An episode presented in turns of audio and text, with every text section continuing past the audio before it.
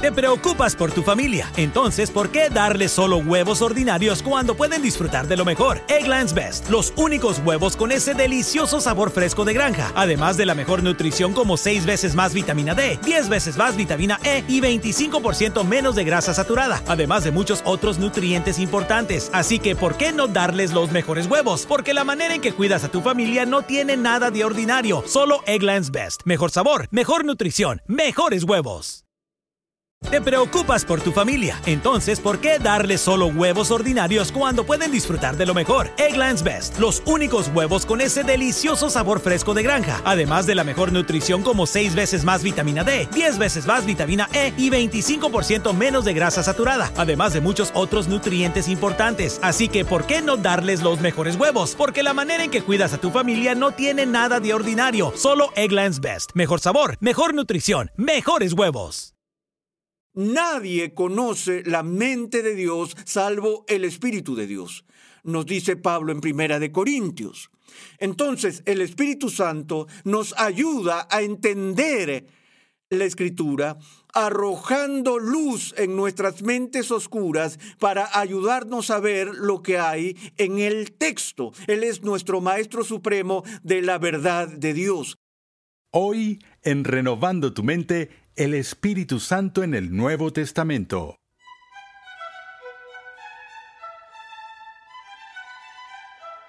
Continuamos con esta edificante serie de enseñanza que hemos titulado Fundamentos, un panorama general de la teología sistemática. En esta serie de 60 episodios, el Dr. R.C. Sproul nos muestra que las verdades de la Escritura se relacionan entre sí en perfecta armonía. La única manera en que podemos ser cristianos es si somos levantados de la muerte espiritual a la vida en Cristo. Es por el Espíritu Santo que la obra redentora de Cristo se aplica al creyente. Es a través de su obra que se les concede la vida espiritual. Pasemos una vez más al salón de clases a escuchar al Dr. R.C. Sproul mientras continúa su estudio sobre el Espíritu Santo al ver su obra dentro del contexto del Nuevo Testamento, particularmente en la obra de la regeneración. Una de las imágenes más bellas que encontramos de Dios en el Antiguo Testamento está en no solo en su obra de la creación del universo, sino en la narrativa de la creación de la especie humana, donde se nos dice que Dios toma del polvo de la tierra y lo moldea y le da forma, así como lo haría un escultor.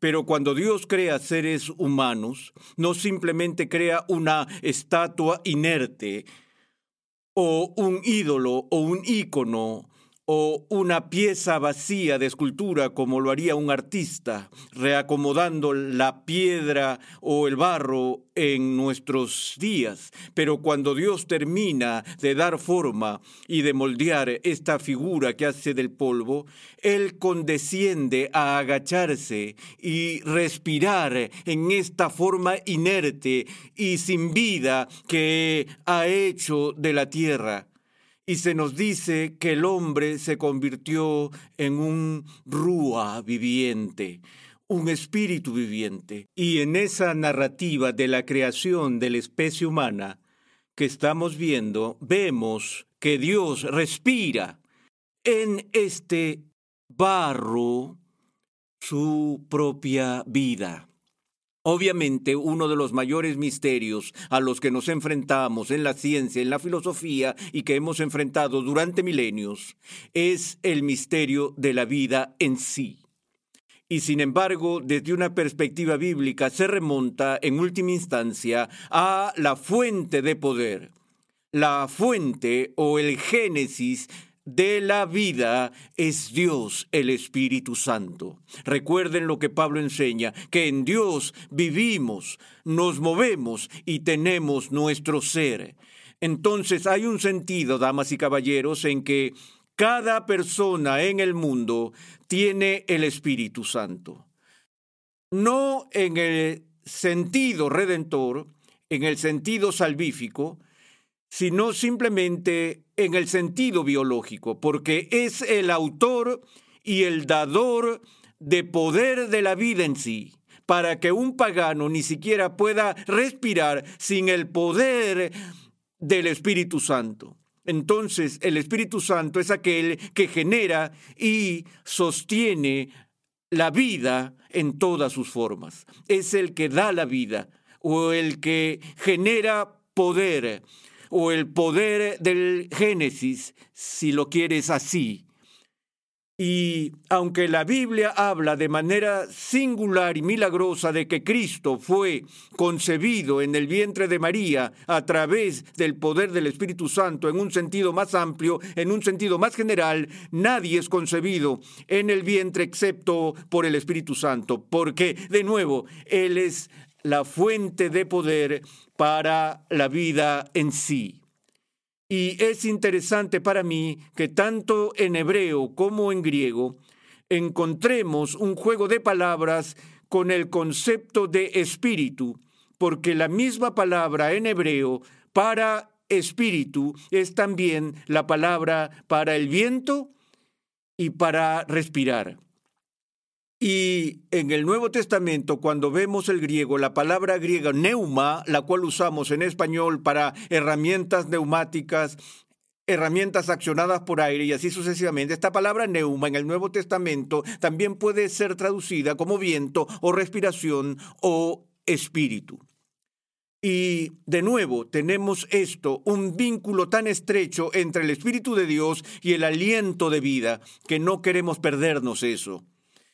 Pero la preocupación principal, creo, en el Nuevo Testamento con respecto a la relación de Dios, el Espíritu Santo, con la vida, no es tanto la eh, referencia a la creación original de la vida o al sustento general de la vida por el poder de Dios, sino a través de la energía creativa necesaria para la vida espiritual para la nueva vida, para la vida que Cristo vino. Recuerden que Cristo dijo, yo he venido para que tengan vida y para que la tengan en abundancia. Bueno, allí Cristo no está hablando de lo que llamamos eh, bios en el griego, que es la palabra para vida o seres vivos en el mundo de la biología, sino que usa la palabra zoe, que se usa de nuevo, que llega al español para zoología, pero aquí Jesús la usa para referirse a una calidad o tipo de vida particular, la vida espiritual viva que solo Dios puede dar a las personas que están espiritualmente muertas. Jesús dijo, he venido para que tengan vida. Ahora, ¿dónde predicó este sermón? ¿En el cementerio? Él no fue al cementerio y dijo, hola a todos, escuchen, he venido para que tengan vida. Uno pensaría que esa es la forma de dirigirse a la gente que estaba muerta. Bueno, no estaba hablando de vida biológica, por lo tanto, no se dirigía a las personas que estaban biológicamente muertas, se dirigía a personas quienes estaban biológicamente vivas y espiritualmente muertas. Entonces le dice a esa persona que está viva en términos de tener sus signos vitales funcionando y lo demás, pero que estaba muerta en las cosas de Dios, he venido para que tengan vida y para que la tengan en abundancia. Ahora, por supuesto, Cristo como el Redentor vino a darnos vida.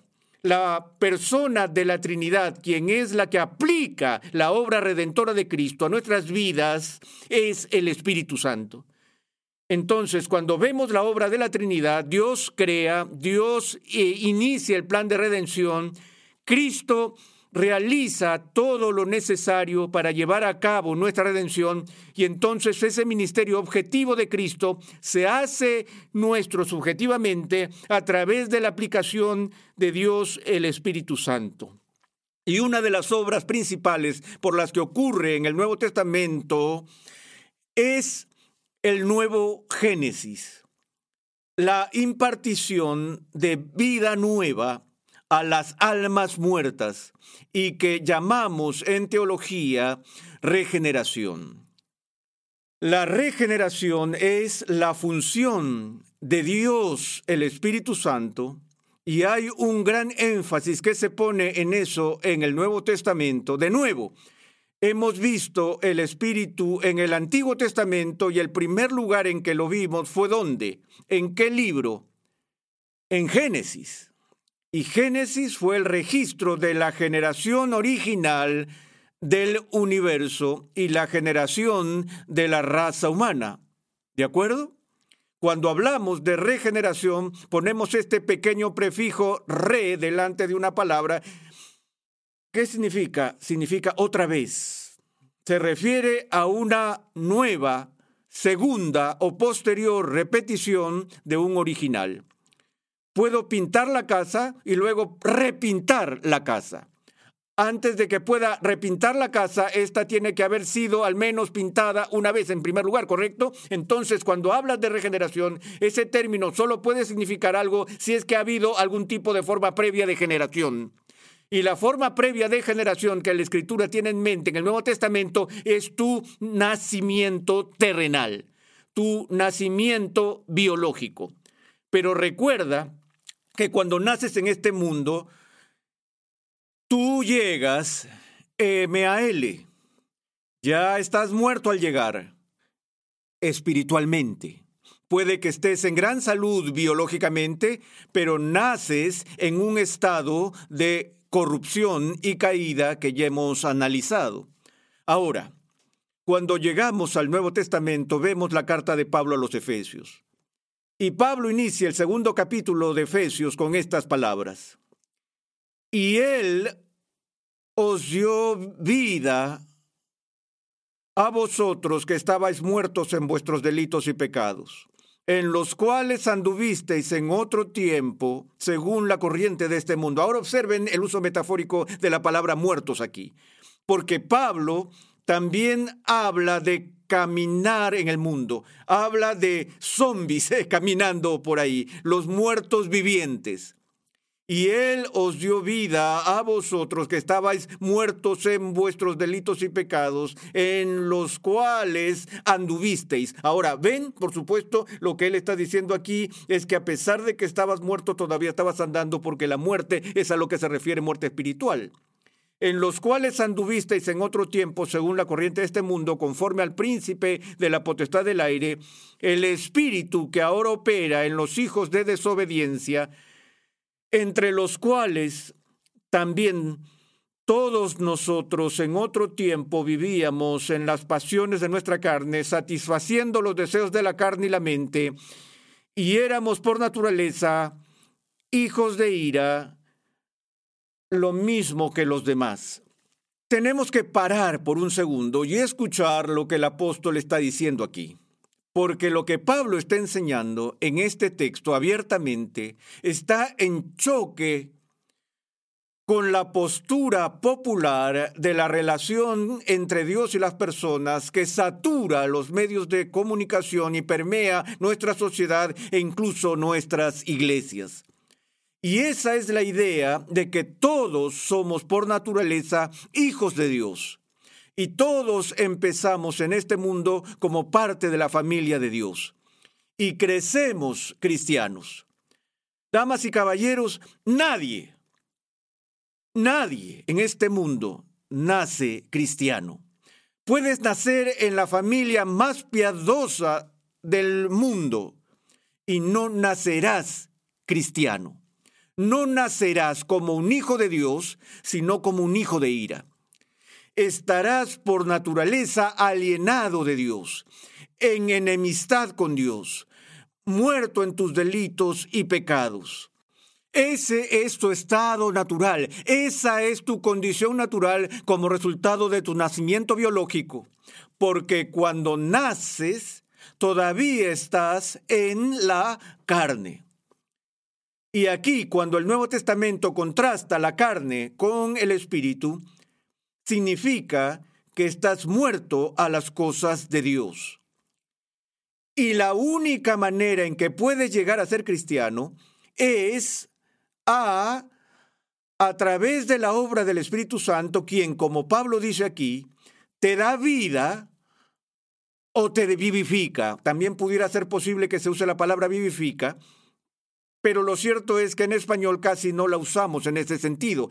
De hecho, el lenguaje del credo de los apóstoles implica tal vivificación cuando habla de Cristo viniendo a juzgar a vivos o vivificados y a los muertos.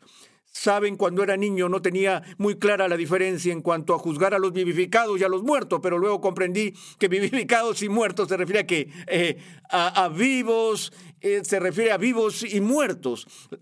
La otra forma en la que podemos considerar esta idea de vivificados y vivos es comparándolo con el periodo de gestación del embarazo de una mujer. Tenemos tenemos ese momento durante ese periodo de nueve meses donde por primera vez la mujer siente la presencia real y el movimiento del bebé en su estómago. A eso le dicen, le dicen que vivificando ella ha percibido o sentido la vida del bebé.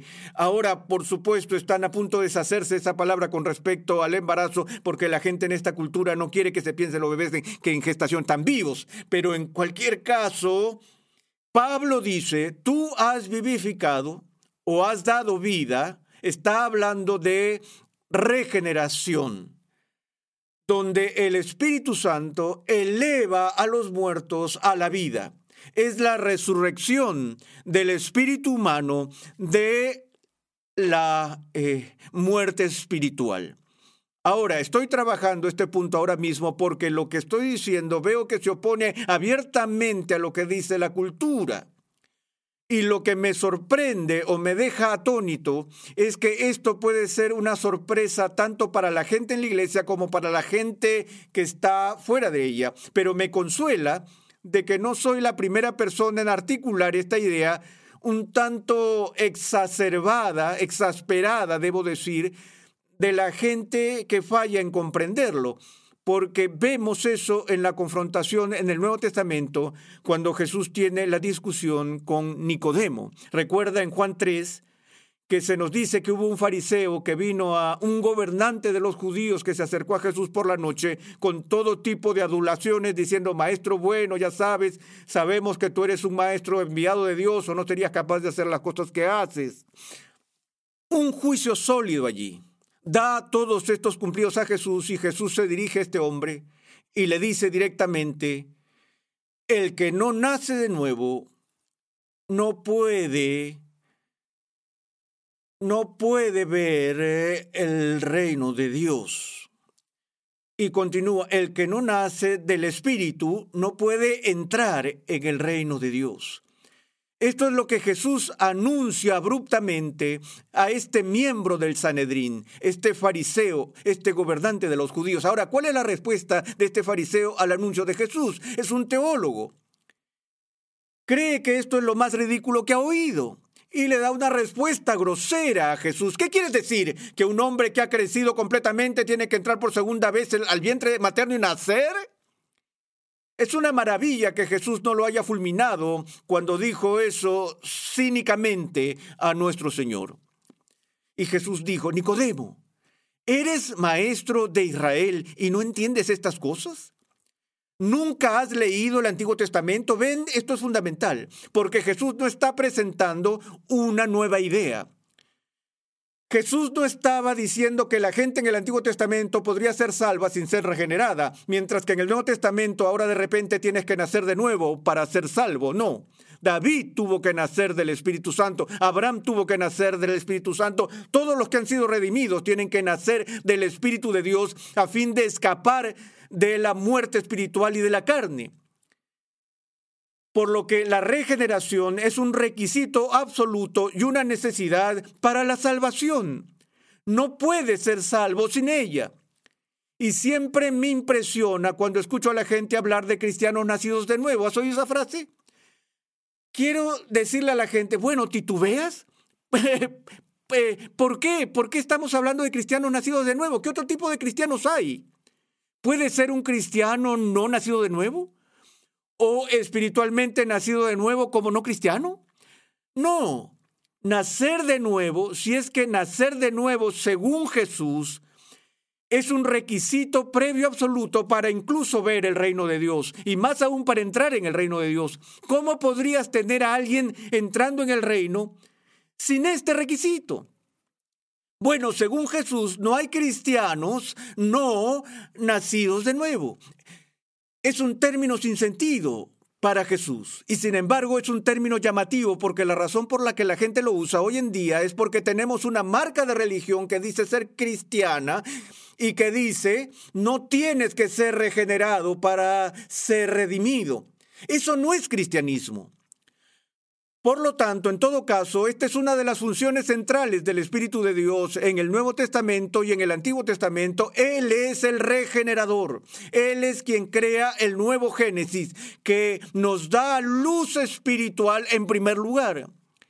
Pero lo hermoso es que el Espíritu Santo no solo, no solo nos regenera en el plan de salvación, sino que es el cuidador principal de los cristianos. Porque el otro lugar donde vemos tanta atención dada al Espíritu Santo en el Nuevo Testamento es con respecto a nuestra santificación.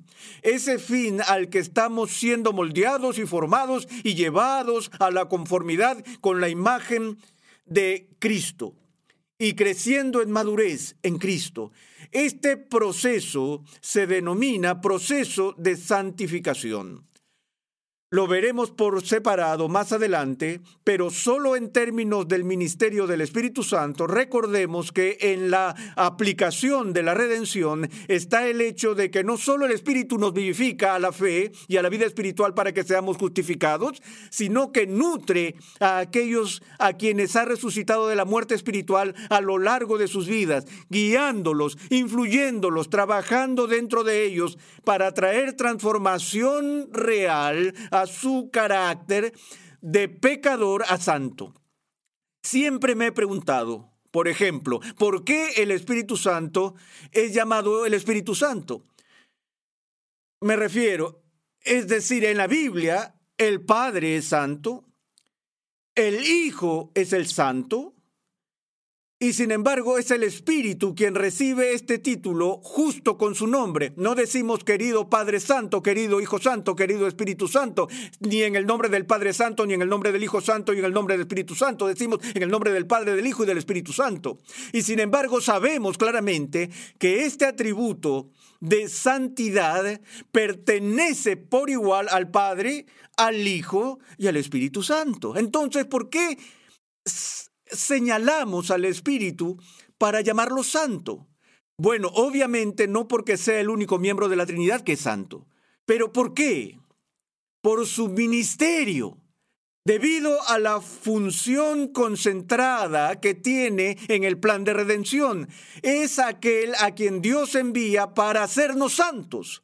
Es asunto del Espíritu Santo generar santidad. Entonces vemos que en etapas, empezando con nuestra regeneración, luego a través de toda nuestra vida en el proceso de santificación, hasta que la santificación alcanza su clímax final, su culminación en el cielo, donde entonces experimentamos la glorificación. Y eso es logrado por el Espíritu Santo.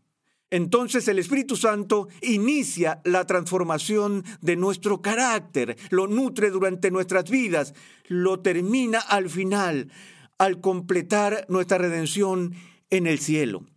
Entonces, una de las cosas que es fantástico observar acerca del ministerio del Espíritu Santo es lo multifacético que es.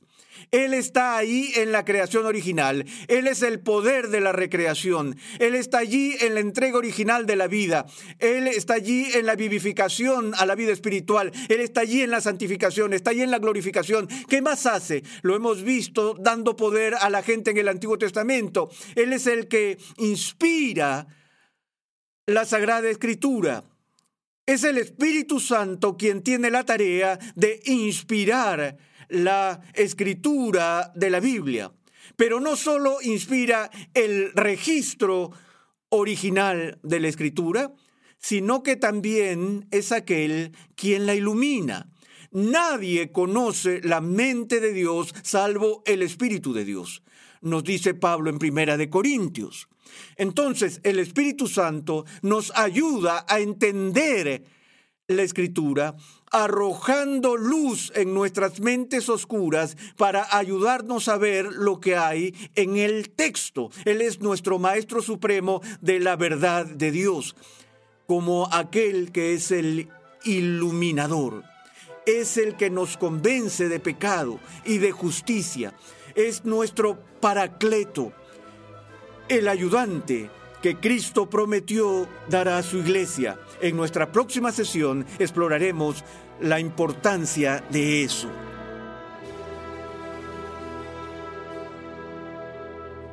Dios no creó a los humanos como esculturas vacías, nos dio espíritus. Dios infunde en nosotros su propia vida. El Espíritu Santo es el génesis de la vida. En un sentido amplio, nadie es concebido por otra cosa que no sea el Espíritu Santo.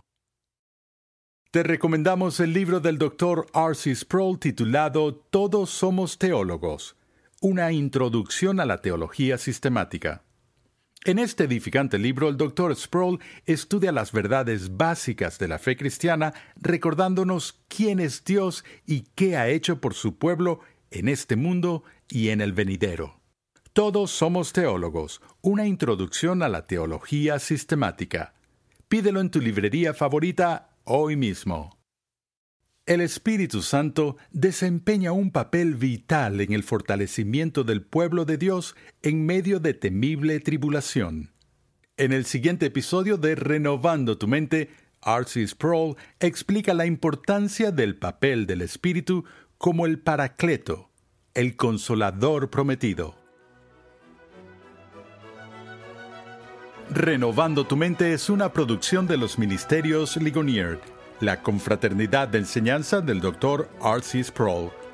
Nuestra misión, pasión y propósito es ayudar a las personas a crecer en su conocimiento de Dios y su santidad. Para contactarnos, por favor, envíanos un correo electrónico a programa arroba renovandotumente.org con tus preguntas, testimonios y comentarios. Sintonízanos nuevamente en esta misma emisora y en este mismo horario y únete a nuestra gran comunidad virtual en las redes sociales.